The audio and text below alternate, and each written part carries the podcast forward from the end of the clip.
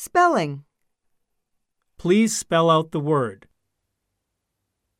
Read the spelling of the words, please. Please check the spelling of the word with your dictionary. Class, is Ken's spelling correct? Write the spelling of the word five times and memorize it. Start a sentence with a capital letter. How do you say neshinna in English? Spell out the word, please.